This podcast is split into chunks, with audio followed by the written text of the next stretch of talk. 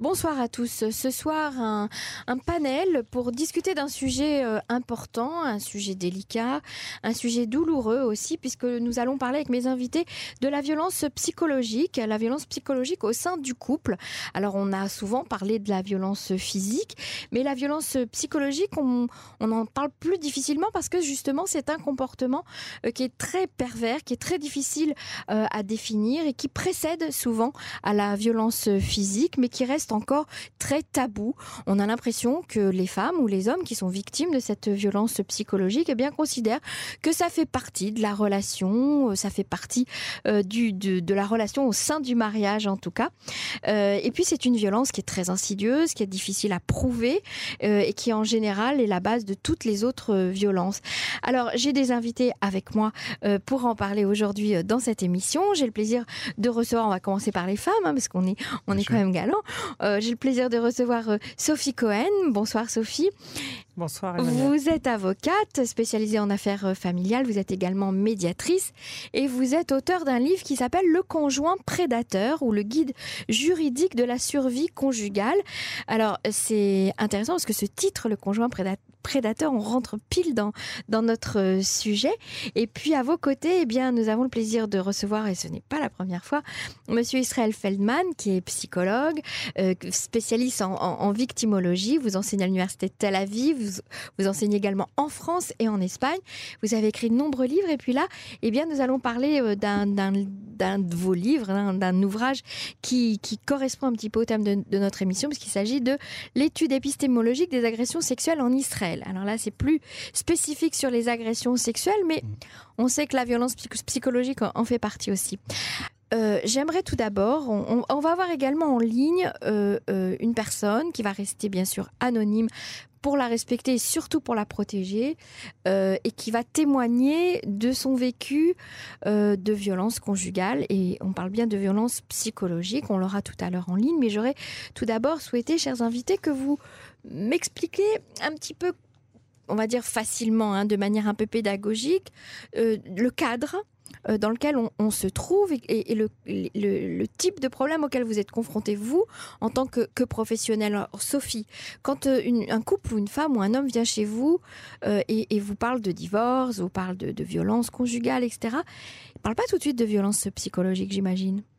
Euh, non, sauf que bon, depuis que j'ai écrit le livre, effectivement, euh, beaucoup de victimes arrivent chez moi, forcément, puisqu'ils se retrouvent dans les éléments que je décris. Et surtout, euh, il y a un gros problème actuellement, c'est qu'en général, ils sont pas du tout compris, ni par le système judiciaire, ni par la famille même, ni par leur entourage. Donc, ils sont vraiment perdus et ils ont besoin de quelqu'un qui comprenne en fait ce qu'ils vivent au quotidien. Ils ont l'impression que l'avocat peut comprendre Alors, justement, le fait que j'ai écrit ce livre les aide énormément parce que tout d'un coup, eux-mêmes comprennent qu'ils sont des victimes. C'est pas mhm. évident non plus de comprendre qu'on est une victime parce qu'en fait, dans un, processus comme ça, vous êtes face à quelqu'un qui va tout le temps vous accuser, qui va tout le temps rejeter la responsabilité sur vous. Donc, euh, ce qui fait que ce sont des personnes qui, au fur et à mesure, eh bien, elles, elles intègrent cette euh, image négative d'elles-mêmes. Elles pensent qu'elles ont réellement un problème et euh, elles, ne sont, elles ne sont pas non plus conscientes que ça fait partie d'un mécanisme psychologique qui est beaucoup plus grave. Euh, et donc chaque fois qu'en plus elles vont aller voir un psychologue ou euh, ou quelqu'un qui pour pour essayer de les aider dans leur couple, euh, vous êtes face à des personnes qui sont aussi très manipulateurs, qui arrivent à se faire passer eux-mêmes pour les personnes victimes. donc du coup elles sont pas du tout comprises et ça complique énormément les choses pour elles parce que du coup elles se retrouvent face à quelque chose qui est assez énorme puisque quand on voit quand on connaît la violence psychologique c'est quand même des mécanismes qui sont très violents. Euh, mais du fait qu'il n'y a pas trop de, on parle pas vraiment de ce problème-là euh, aujourd'hui. Quoi. comme vous avez dit, c'est encore un sujet qui est assez tabou. Donc euh, très souvent, on est face à des personnes qui sont déjà après des années de souffrance, après des années de perte de confiance en elles-mêmes, qui ont souvent perdu le contact avec leur famille, avec leurs amis, qui sont aussi dans une situation de dépendance financière, de dépendance psychologique à cause des enfants. Mm-hmm. Donc il y a énormément d'éléments de, qui font que vous êtes face à, à des victimes qui ont vraiment besoin besoin d'être comprises et aidées au même moment. Et, et là, c'est en, fait très très important de pouvoir être à l'écoute de ces personnes. Alors ça soulève beaucoup de, questions. tout d'abord, les signes hein, de, de, la violence psychologique, et ça c'est Monsieur Feldman peut-être qui va, qui va nous, nous aider à, à les déceler, parce qu'il y a des signes qu'on peut percevoir, qu'on peut analyser, qu'on peut trouver. Alors ça peut être bien sûr la personne elle-même qui en est victime, mais également les gens de l'entourage, les gens au travail, au boulot, euh, à l'école, je sais pas, euh, les voisins, les, copines. Et, puis, euh, il y a, eh bien, comme vous le disiez, ce, tabou, c'est-à-dire cette peur d'en parler, qui fait que eh bien, ces personnes-là n'osent pas porter plainte, euh, se disent que bon, euh, la police n'en tiendra pas compte, l'avocat n'en tiendra pas compte non plus. Ce qu'elles veulent, c'est le divorce, mais comme elles ont perdu toute confiance en elles, elles, ont, elles ne vont pas souvent jusqu'au divorce. Alors je dis, je parle au féminin beaucoup, mais il y a des hommes aussi qui sont, qui sont victimes hein, de cette violence psychologique. Et puis il y a également une autre, un autre type de violence psychologique qui est assez nouveau, qui porte maintenant un nom, qui a été conceptualisé, qui s'appelle l'aliénation parentale. Et ça, on, en parlera aussi euh, tout à l'heure. Alors Monsieur Feldman, quels sont les signes qui ne trompent pas justement sur euh, la maltraitance psychologique subie par une victime? Alors tout, tout, tout d'abord, euh, je pense que vous avez parlé de l'école on peut se rendre compte assez rapidement euh, de l'état euh, psychologique des enfants. On sent qu'il y a quelque chose qui ne va pas. Il y a des études qui ont été faites et qui ont montré qu'une femme qui est donc euh, harcelée ou alors maltraitée psychologiquement par son mari ou son conjoint, eh bien, va être violente avec ses enfants. Donc les enfants vont, payer, je vais dire, ce, ce, que la mère subit. Donc ça, c'est un des signes. Ensuite, quand il y a en consultation euh, quelqu'un qui vient, je ne sais pas, pour autre chose, hein, euh, euh, un problème justement avec les enfants, tout ça, on peut par des questions, se rendre rapidement compte de ce qu'il y a derrière. C'est-à-dire, on voit que la personne est complètement écrasée. C'est-à-dire qu'elle elle, n'existe pas, ça a été très bien dit par euh, Sophie, à savoir qu'elle elle a tellement intégré une image nihiliste et, complètement effacée d'elle-même que finalement elle ne parle pas. Et je, me rappelle que un, collègue me disait, collègue me disait, à chaque fois que je vois une personne ça en face de, de moi, je dis et vous, et vous, et vous, et, la personne ne comprend pas. Et vous, ça veut dire parler de vous, mhm. parler de vous, mais euh, elle n'ose pas parce qu'elle est complètement écrasée. Donc il y a plusieurs signes comme ça qui permettent euh, de voir euh, ce qui ne va pas. Et je pense que les assistantes sociales ont un rôle aussi essentiel. Alors l'école, les assistantes sociales sont des professionnels, on va dire, qui décèlent assez facilement sur un enfant ou sur, ou sur une personne. Ça, mais par exemple, euh, une voisine, une copine, une collègue de travail, comment elle peut se rendre compte que, que bien, la femme qui est assise en face d'elle est victime de, de souffrances psychologiques? Il faut, comprendre aussi que la, prise de conscience par rapport à ces mécanismes est très très importante. Là, j'ai eu des cas dernièrement euh, d'amis justement euh, qui n'étaient pas conscients euh, de ce que vivait leur ami au quotidien. Or, tous les, tous les signes que je décris dans le livre étaient dans cette histoire-là. Ça s'est fini finalement par un meurtre. Cette femme a été malheureusement tuée par son conjoint. Or, euh, il y avait déjà euh, justement cet isolement de la famille et des amis. C'est un des premiers ah, éléments. C'est un signe aussi. C'est un hein. signe extrêmement important. Ce sont des personnes où on voit que le conjoint prédateur ne va pas les laisser être en contact avec la famille, ne va pas les laisser entrer en contact avec, euh, avec leurs amis. Très souvent, ils vont même les empêcher de travailler. Ils vont leur, les, obliger à arrêter même de travailler pour les mettre encore plus, pour, pour les isoler encore davantage. Donc ça, c'est déjà un élément qui est vraiment très important. Maintenant, un autre élément aussi qui est très difficile, c'est le problème de la peur. On est face à des personnes qui sont dans un système de peur et il faut être capable de, sentir cette peur parce que même si elles vont déposer plainte, elles peuvent aussi retirer cette plainte à la police à cause de la peur des représailles, que ce soit sur leurs enfants ou que ce soit sur elles-mêmes. Donc il y a, ce, sentiment de peur, euh, il est très important à détecter euh, par rapport aux victimes. Ça, devrait être normalement le rôle de la police, le rôle des assistantes sociales, comme a dit Israël. C'est extrêmement important. Euh, maintenant, il y a encore, bien sûr, d'autres facteurs, puisque ce sont des personnes aussi qui, des fois, vont essayer de crier leur souffrance, mais très souvent, elles ne sont pas entendues, puisque même devant un, conseiller matrimonial, par exemple, si elles sont face à leur conjoint, elles seront incapables d'exprimer ce qu'elles ressentent. Il est très important que là aussi, il y ait une formation des, euh, conseillers matrimoniaux, etc., qui soient, capables de détecter en fait ce qui se passe, euh, euh, même si de l'extérieur tout paraît normal. Alors, euh, vous parlez de pervers, euh, de pervers prédateurs, c'est ça Oui. Euh, alors voilà, il y a plusieurs termes hein, en mmh. psychologie. On parle de pervers narcissique, on parle de pervers manipulateur. Moi, je a priori, je préfère ce terme-là parce qu'on sent que dans cette relation et dans cette violence, il y a une manipulation constante. Hein.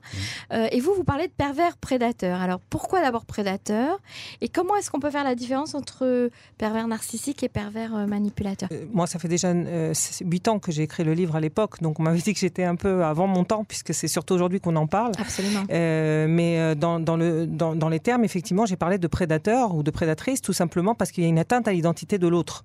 Il faut comprendre que dans, on est dans un processus où vous êtes face à des gens qui sont eux-mêmes vides de l'intérieur, pour des raisons euh, de l'enfance que j'explique aussi, euh, mais qui donc ont besoin, en fait, euh, de faire souffrir l'autre pour se recharger avec voilà pour exister.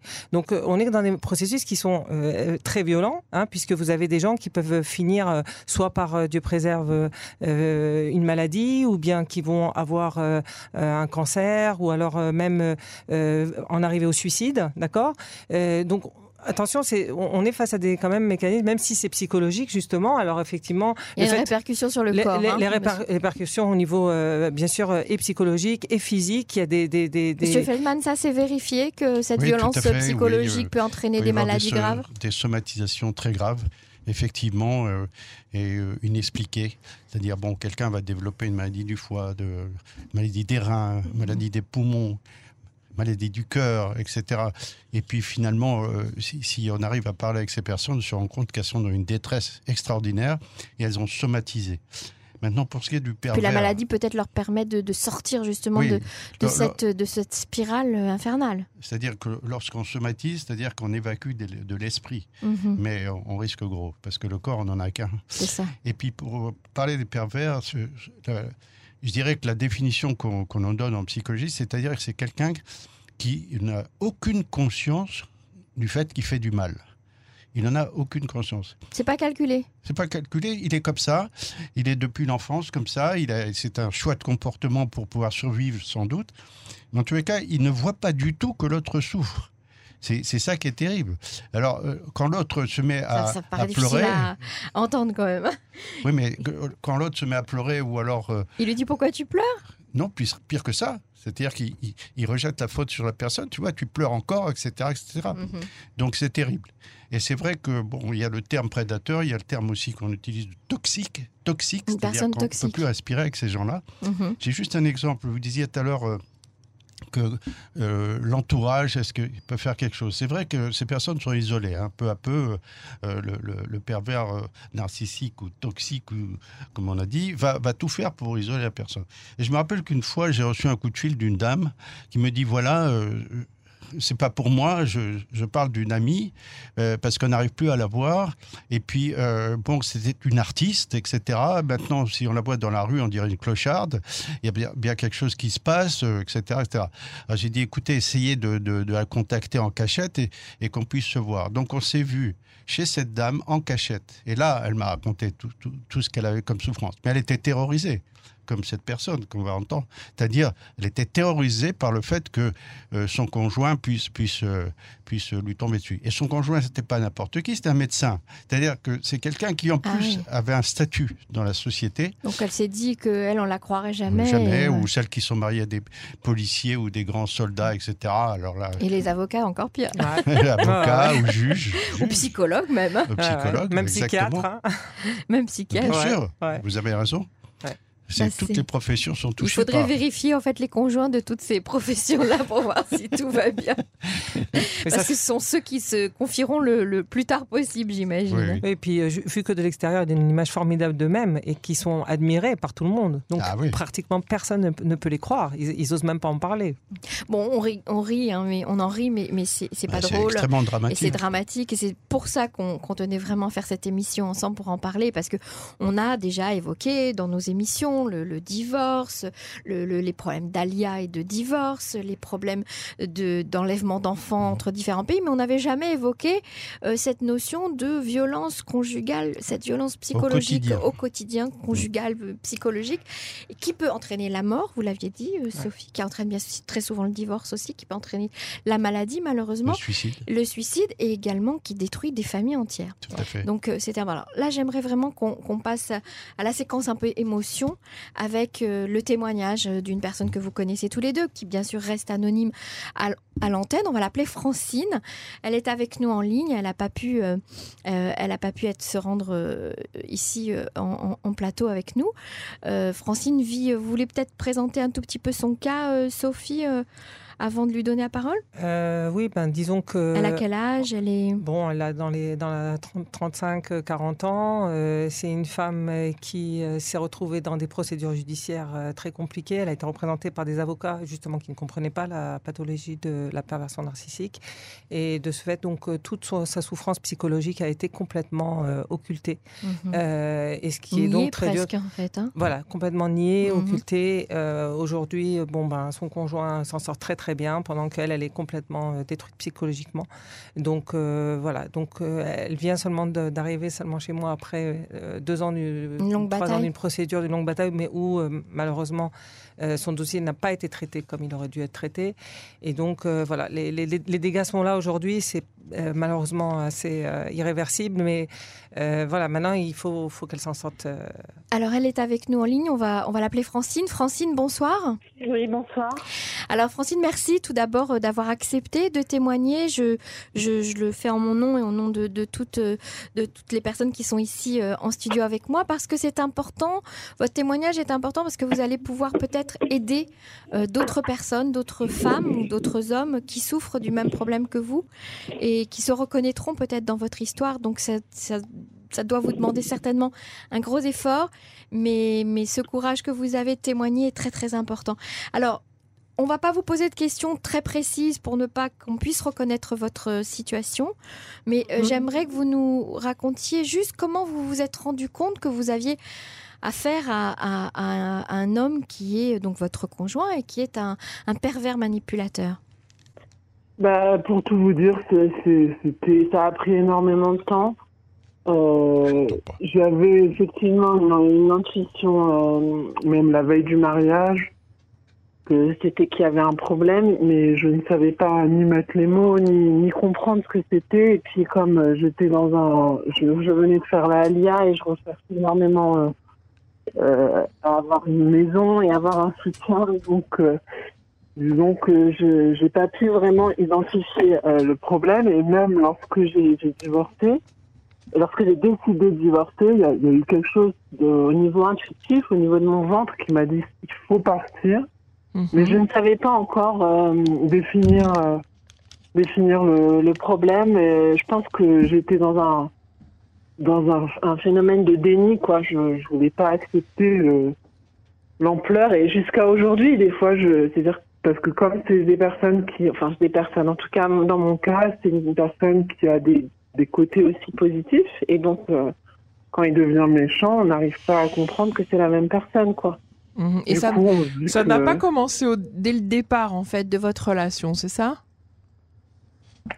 Euh, il y, y, avait toujours des, il y a eu des, des signes, il y avait toujours des, j'avais un malaise moi, de, je vous ai dit même euh, la veille du mariage, le lendemain, après la première grossesse, puis euh, d'une certaine façon, c'est un peu humoristique, mais chaque enfant, c'était un shalom bayit parce que euh, moi, je, j'essayais, une fois que j'étais mariée, je me disais, il faut que ça marche, donc c'est, il faut aller voir les rabbins, les psychologues, tout pour, pour que, que le couple marche et ne pas avoir ce mal de ventre qui, que je comprenais pas, et puis, Finalement, votre souffrance, elle se localisait physiquement au niveau du ventre?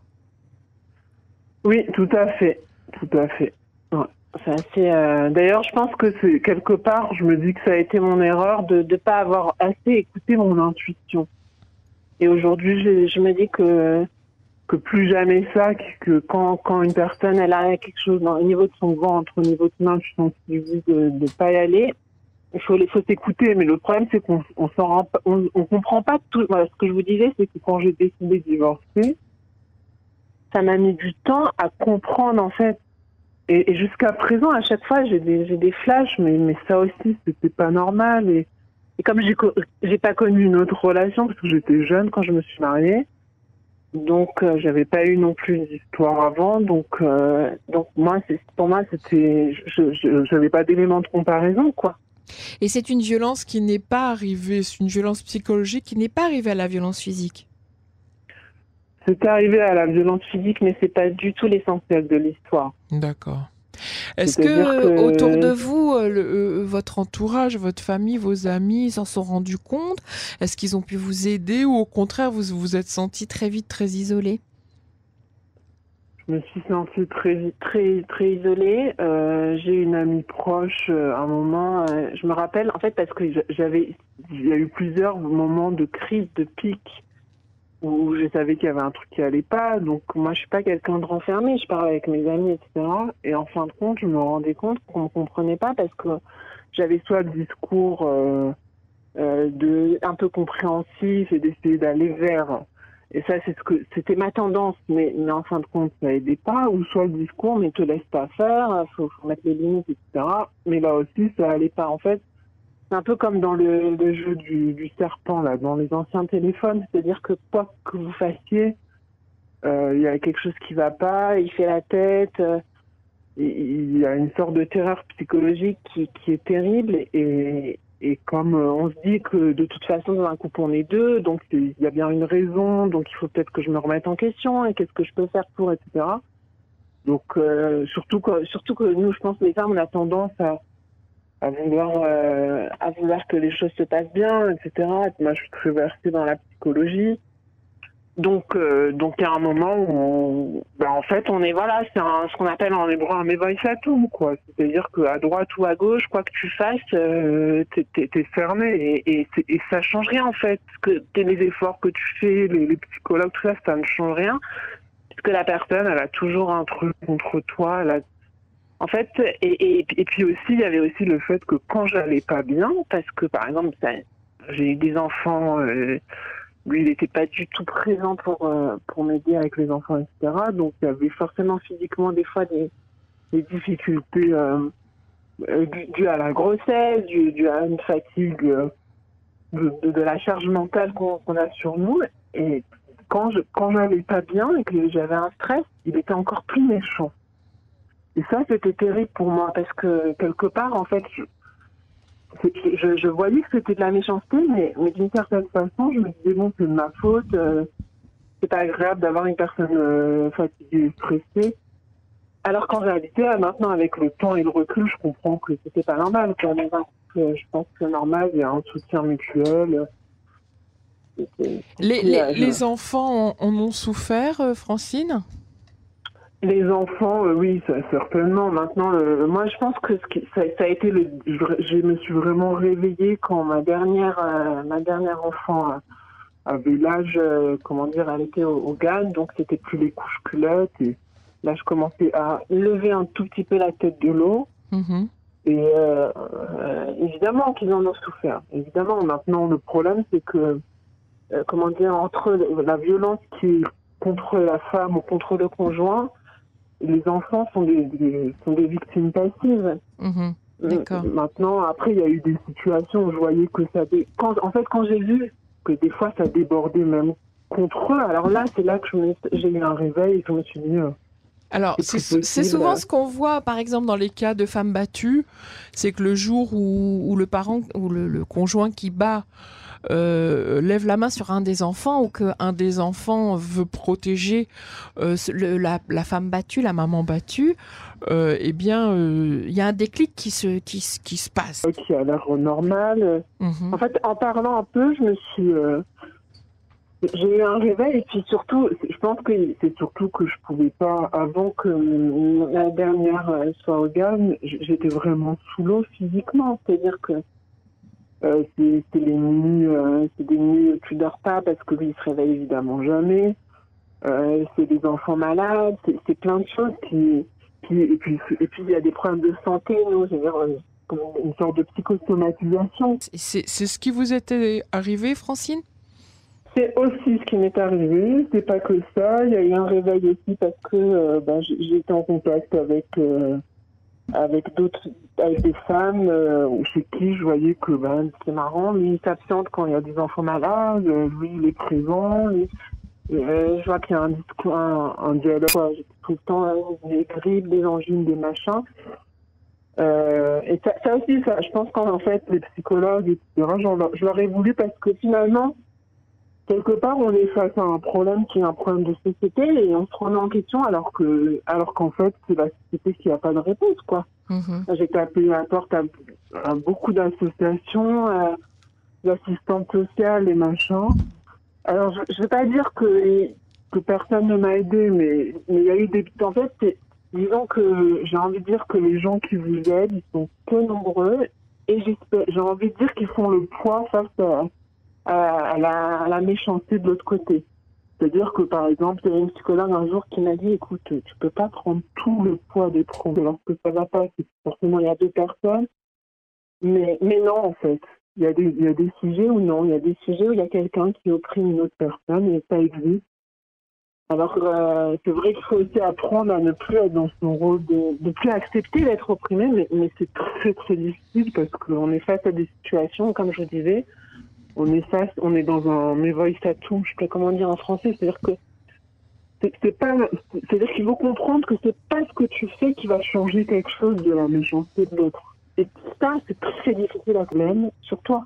Parce qu'après, effectivement, il y a l'enfant qui a le, qui est qui arrive pas à se concentrer, l'autre qui se comporte d'une façon un peu agressive avec ses frères et sœurs. Il y a toutes sortes de choses qui, qui, qui, qui, marchent pas bien dans la cellule familiale et, euh, et cette, c'était la psychologue Viviane, elle m'a dit tu peux pas prendre tout sur ton dos, il y a, peut-être autre chose. Et ça, c'est vrai que c'est un réveil à avoir, de comprendre que, parce qu'on a tendance à, on est éduqué avec le fait de dire qu'il y a une réciprocité dans les conflits, comprendre parce que je pense, parce que moi j'ai toujours appris que dans toute situation, il y a deux personnes et que forcément, si ça va pas, c'est qu'il y, a des problèmes chez les deux personnes. Francine, je vous remercie euh, beaucoup pour, euh, pour votre témoignage. Euh, j'espère que vous êtes en train de vous en sortir. En tout cas, Maître Cohen nous disait que, que oui, ça c'était en bonne voie en tout cas, mais que vous avez perdu beaucoup de temps en cours, si j'ai bien compris. C'est difficile, c'est long, c'est très difficile, c'est très long.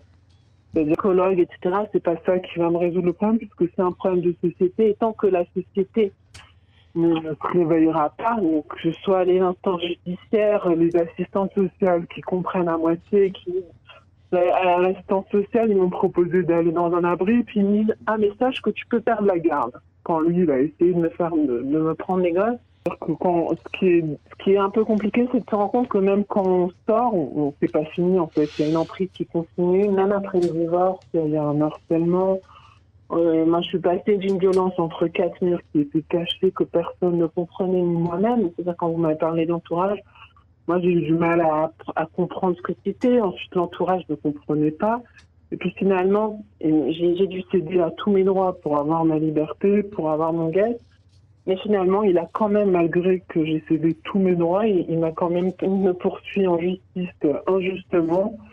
Et j'ai l'impression d'être passée à une violence qui était euh, entre quatre murs que personne ne voyait à une violence qui est cette fois-ci euh, devant les juges, euh, d'une façon absurde en fait, avec une, une sorte de, de hercher abadat, quoi. C'est-à-dire comme un cachet qui, qui permet cette violence d'avoir lieu. Et c'est là que je me révolte et je me dis, bah finalement, les mes petits... Donc c'est une, situation... Bien. En tout cas, on vous souhaite beaucoup de courage et puis euh, surtout battez-vous. Battez-vous jusqu'au bout. Merci, Francine d'avoir témoigné. Merci. Merci à vous. Au revoir. Au revoir. Maître Cohen et Monsieur Feldman, c'est difficile hein, d'entendre euh, de paroles d'une femme qui a l'air très jeune en plus. Euh, une telle souffrance euh, personnelle et puis en même temps elle est très lucide par rapport à ce qu'elle a passé, ce qu'elle a vécu, le temps qu'elle a perdu dans sa vie c'est pas évident. C'est un témoignage qui est très émouvant parce que euh, il faut comprendre aussi que beaucoup de femmes qui sont euh, victimes de tels conjoints vont très souvent perdre leurs droits euh, pécuniers ou d'autres droits, même par rapport aux enfants, pour retrouver leur liberté. C'est quelque chose qui est très courant mhm. et qui est encore plus appuyé avec le problème du guet. Et les tribunaux acceptent ça et, en plus. Et oui, parce que euh, voilà, euh, ce sont des femmes qui sont euh, vraiment dans, entre le marteau et l'enclume. Et il en va vraiment de leur survie mentale parce que très souvent elles sont au bord du gouffre psychologiquement, elles n'en peuvent plus. Et leur seule porte de sortie, c'est vraiment de renoncer à tout pratiquement pour, pouvoir s'en sortir. Mhm. Et ça, c'est vraiment le prix de la liberté. C'est un prix qui est très lourd à payer. Mais ça, c'est les juristes et vous qui devriez euh, travailler sur ça parce que c'est c'est un sujet que les tribunaux, euh, les assistants sociaux, et etc., les, les juges devraient comprendre. Eh que bah. Ça doit être complètement séparé. La pression qu'on met euh, au niveau de l'argent et de la pension et des biens, etc., pour obtenir sa liberté, c'est quand même incroyable. Bah, je veux dire, j'en parle dans le livre, je dénonce tout ça dans le livre. Ça fait déjà depuis huit ans que j'en ai parlé, que je le dénonce et que je donne des, des, des solutions aussi euh, on a même créé une association maintenant qui s'appelle Dror la Nefesh pour justement euh, faire avancer les lois à ce niveau-là. Et il faut qu'on soit aidé, il faut qu'on soit soutenu. On peut pas être seul dans ce combat, c'est pas possible. Bah, on appelle nos auditeurs, tous ceux qui sont qui sont euh, intéressés ou qui sont concernés par ce problème, eh bien peuvent vous contacter. Plus vous serez nombreux à, lutter, à agir, des professionnels, des experts, c'est important de, le faire. Je voudrais qu'on définisse maintenant ce, terme d'aliénation parentale, Monsieur Feldman. Parce qu'on en parle un petit peu dans la presse israélienne, euh, chez les Français, euh, pas beaucoup. Euh, de quoi s'agit-il exactement? Ben, on utilise ce terme pour montrer que justement un parent ne pourra plus fonctionner comme il faut. C'est-à-dire qu'il est aliéné dans sa fonction de parent. Ce que, ce que, je voulais dire aussi, bon, c'est vrai que les juges et les avocats, c'est important, mais au point de vue psychiatrique, parce qu'en en fait, on a affaire à un cas psychiatrique lorsqu'on est face à un pervers narcissique comme ça. Au point de vue psychiatrique, eh bien, ça passe pas. Par exemple, le DSM-5, qui est donc le, j'allais dire la Bible entre guillemets, la nomenclature, la nomenclature pour, la psychiatrie, n'arrive pas à définir euh, ces cas. Le cas de pervers euh, narcissique ou pervers manipulateur? Non, il n'arrive pas. Pourtant, le, DSM-5 est très, très précis, mais on n'arrive pas, il n'arrive pas à définir ça. Alors mhm. pourquoi? Été au Canada lors, d'un congrès et il y avait une prison, une prison où il y avait des, hommes et des femmes, mais surtout des hommes, euh, qui étaient là pour se réhabiliter. Ils espéraient, donc ils étaient pris en charge par des, des psys, des infirmiers, tout ce qu'on veut, etc., de manière à ce qu'ils puissent un jour sortir. Bon, et tout ce qu'on dit là-bas, ce sont des savonnettes, c'est-à-dire on n'arrive pas. Ils sont, mais alors adorables, adorables. Ils sont prêts à communiquer avec nous, etc., etc. Donc c'est extrêmement difficile, vous voyez, de, de, prouver qu'ils ont qu'ils ont provoqué cette aliénation parentale chez leur conjoint. Alors voilà, donc c'est pour ça que euh, c'est. Et l'aliénation parentale, on parle pas aussi des enfants? Alors, les, enfants, évidemment, euh, quand on prive un des parents de voir ses enfants, de son droit de visite, etc. Tout à fait. Euh, déjà, euh, comme je l'ai dit au début, une femme qui est soumise à une pression telle peut, devenir agressive avec ses enfants parce qu'elle n'en peut plus. Elle n'en peut plus. D'ailleurs, il y avait un petit documentaire qui était assez, assez révélateur. On voit un type qui, qui rentre chez lui et il prend, euh, il soulève la casserole, il n'aime pas ce que sa femme fait, et hop, il commence à crier sur elle, etc. À ce point-là passe le petit garçon qui veut lui euh, prendre un petit peu de, dans la casserole, et paf, il prend une gifle de sa mère. Qu'est-ce qu'il fait? Il donne un grand coup de pied euh, au chien qui passe. Le chien, lui, se jette sur le chat, et le chat, finalement, se sauve à la cave et tue le rat. Ça s'appelle la mort du rat. C'est-à-dire, vous voyez, c'est transmis comme ça. C'est une chaîne de violence. Une chaîne de violence, et qui va durer parfois des générations. Des générations. Incroyable. Et, ce, que je voudrais dire aussi sur le problème de l'aliénation parentale, qu'il faut comprendre, parce que nous, on est confrontés à ça euh, tous les jours. Moi, je suis confrontée à ces cas euh, devant les tribunaux de, euh, pour des, des, mères, justement, qui sont actuellement dans, dans des systèmes pareils.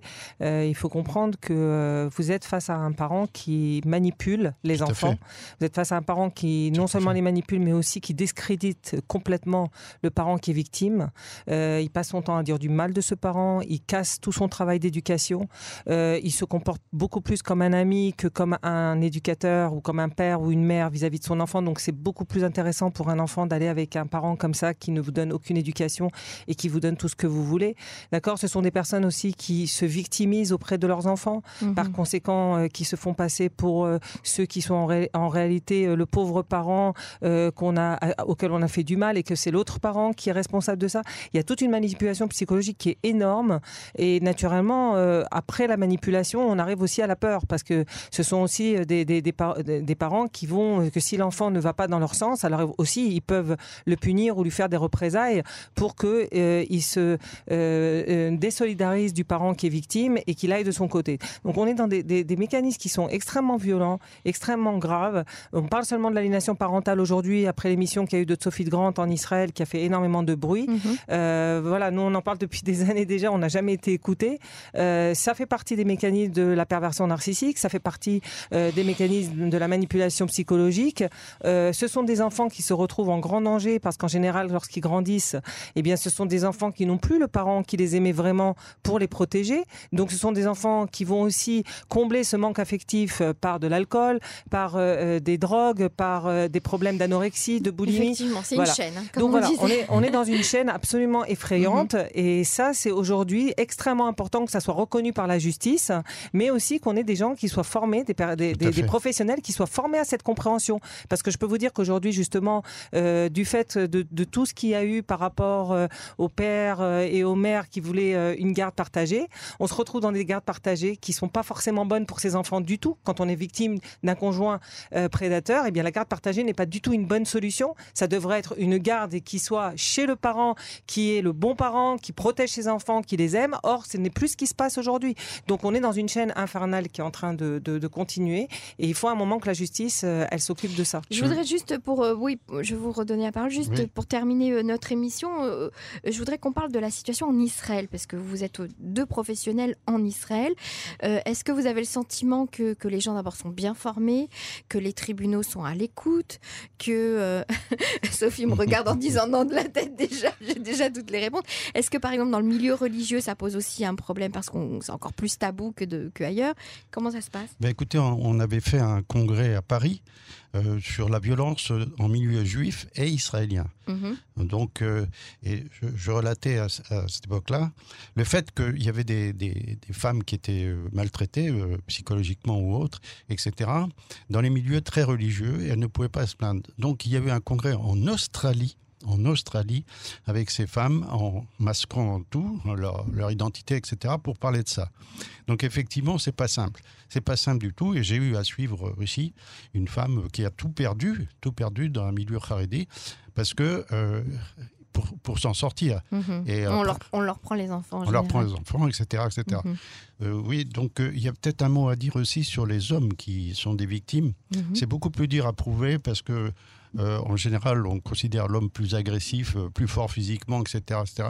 Donc euh, déjà, il a honte d'aller porter plainte. Il va dire, ma, petite femme me, martyrise, personne ne va le prendre au sérieux. Mhm. mais, mais ces femmes-là jouent aussi, on en parlait avec Sophie, jouent aussi sur les enfants.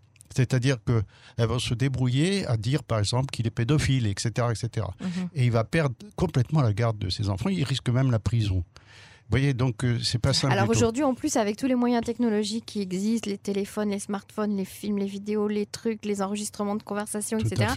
Aujourd'hui, plus personne n'hésite à attaquer l'autre et à, produire de fausses preuves ou de fausses images, etc. Ok. Alors, ce qui est important peut-être aujourd'hui pour terminer notre émission, c'est de lancer un appel à, nos auditeurs et nos auditrices, euh, leur dire que... Qu'est-ce que vous aimeriez leur dire, Sophie? Mais déjà, je vous remercie déjà d'avoir fait une émission sur ce sujet parce que euh, vraiment, euh, je pense que c'est extrêmement important. Les médias ont un rôle fondamental par rapport à ce problème-là. La prévention, elle est, elle est essentielle. plus on parlera de ce sujet... déjà, au moins. je peux vous dire, depuis que le livre il est sorti en hébreu, c'est absolument extraordinaire le nombre de messages que j'ai reçus de gens qui m'ont contacté, qui enfin ont compris qu'ils étaient dans de tels mécanismes, que ça les aide, que ça sauve des vies, etc. Donc il y a un rôle énorme à ce niveau-là de compréhension déjà de ces mécanismes, de mhm. comprendre que ça existe, qu'on est face à des personnes, oui, parce que très souvent quand on n'est pas conscient et qu'on ne comprend pas, c'est là où on peut tomber malade, c'est là où on peut après arriver à une dépression. Si quelqu'un nous écoute et qu'il est ou qu'elle est dans cette situation, euh, qu'est-ce qu'elle doit faire? Vers qui elle doit se tourner? Justement, on a, on a un projet, Sophie et moi, donc de faire des groupes de parole, mais très discrets. C'est-à-dire pour, pour ces personnes, ces femmes surtout, donc qui sont agressées euh, psychologiquement ou autres, hein, mhm. euh, de manière à avoir des groupes de parole, parce que d'abord, elles vont voir qu'elles ne sont pas les seules. Donc ça, c'est important. Ensuite, elles vont être entendues, comprises. Et elles vont pouvoir trouver des forces pour affronter, enfin ce conjoint. Et se trouver face à des professionnels comme vous pour leur donner les clés de, Voilà, des professionnels avertis, encore une fois. et comment, comment joindre ces groupes de parole? Comment Alors, ça ils, peuvent, ils, peuvent, nous contacter. Je vous donne un téléphone, c'est le 054 6468 157. Euh, et à partir de cela, on, a aussi créé donc cette association Dror la Nefesh, justement pour que euh, on et des groupes de parole, mais aussi des conférences de prévention. Nous en avons fait la une il y a encore euh, la semaine dernière pour prévenir les jeunes et les moins jeunes. Il faut tourner comment repérer, dans toutes les villes. Voilà, comment repérer euh, mhm. les mécanismes d'une relation toxique, comment apprendre à se protéger de, de, ces relations? Euh, je veux dire, toutes ces conférences, elles sont extrêmement importantes aussi dans le cas de la prévention. On a aussi naturellement comme projet de faire avancer des lois, c'est-à-dire qu'il y ait des formations de professionnels de la justice, que ce problème-là, eh bien, il touche aussi les, les juges, les, avocats, les psychologues, euh, les assistantes sociales. cette, cette, formation, elle est indispensable. Il faut aussi leur donner les moyens euh, par des lois adéquates, parce qu'il faut comprendre aussi que aujourd'hui, ben, ce personnage-là, euh, il divorce, il se remarie, il redivorce, il se remarie.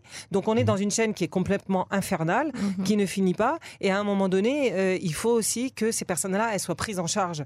Alors, comme l'a dit très bien Israël, c'est un problème aujourd'hui, puisque eux ne se remettent pas en question. Ce sont des personnes qui, pour eux, n'ont pas de problème. C'est ça, toujours on doit s'occuper non seulement de la victime, on doit s'occuper aussi de ces personnes-là qui font du mal euh, autour d'eux en permanence. C'est très difficile, très difficile parce qu'ils estiment qu'ils ne sont pas du tout malades ou atteints. Ils ont besoin de rien. Mhm. Ils ont besoin d'une victime pour, vivre. Ce sont des prédateurs. Donc, voilà. Euh, Donc vous êtes d'accord, vous, avec ce terme de prédateur, M. Euh, Monsieur Feldman Tout à fait, tout à mhm. fait.